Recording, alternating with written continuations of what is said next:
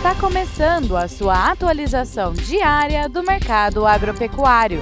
Fique agora com o Agro no Instante, da Scott Consultoria. Olá, eu sou Ana Paula Oliveira, médica veterinária, zootecnista e analista de mercado da Scott Consultoria, e hoje estou aqui para mais um Agro no Instante. Nesta quinta-feira, dia 30 de novembro, vai se encerrar a campanha de vacinação contra a febre aftosa no estado de São Paulo.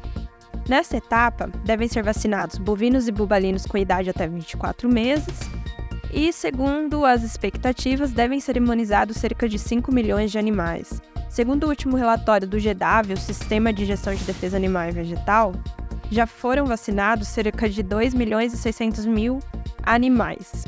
Bom, o pecuarista tem até 7 de dezembro para realizar a declaração destas vacinações e deve ocorrer preferencialmente via eletrônica no sistema do GEDAV. Quando não for possível, é, o mesmo deve preencher e entregar pessoalmente na unidade de defesa agropecuária mais próxima.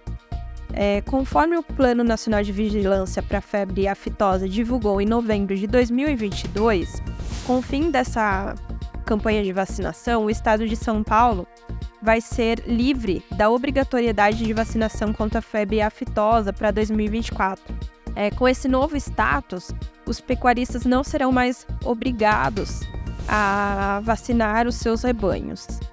Então, com isso, nós vamos diminuir gastos com aquisição de vacinas e menos gastos com o manejo do gado. Além disso, é esperado que após é, esse plano de ação ocorra um reconhecimento da Organização Mundial da Saúde Animal e ocorram aberturas de mercado para exportação e para clientes que costumam ser mais exigentes com relação ao mercado do boi, né?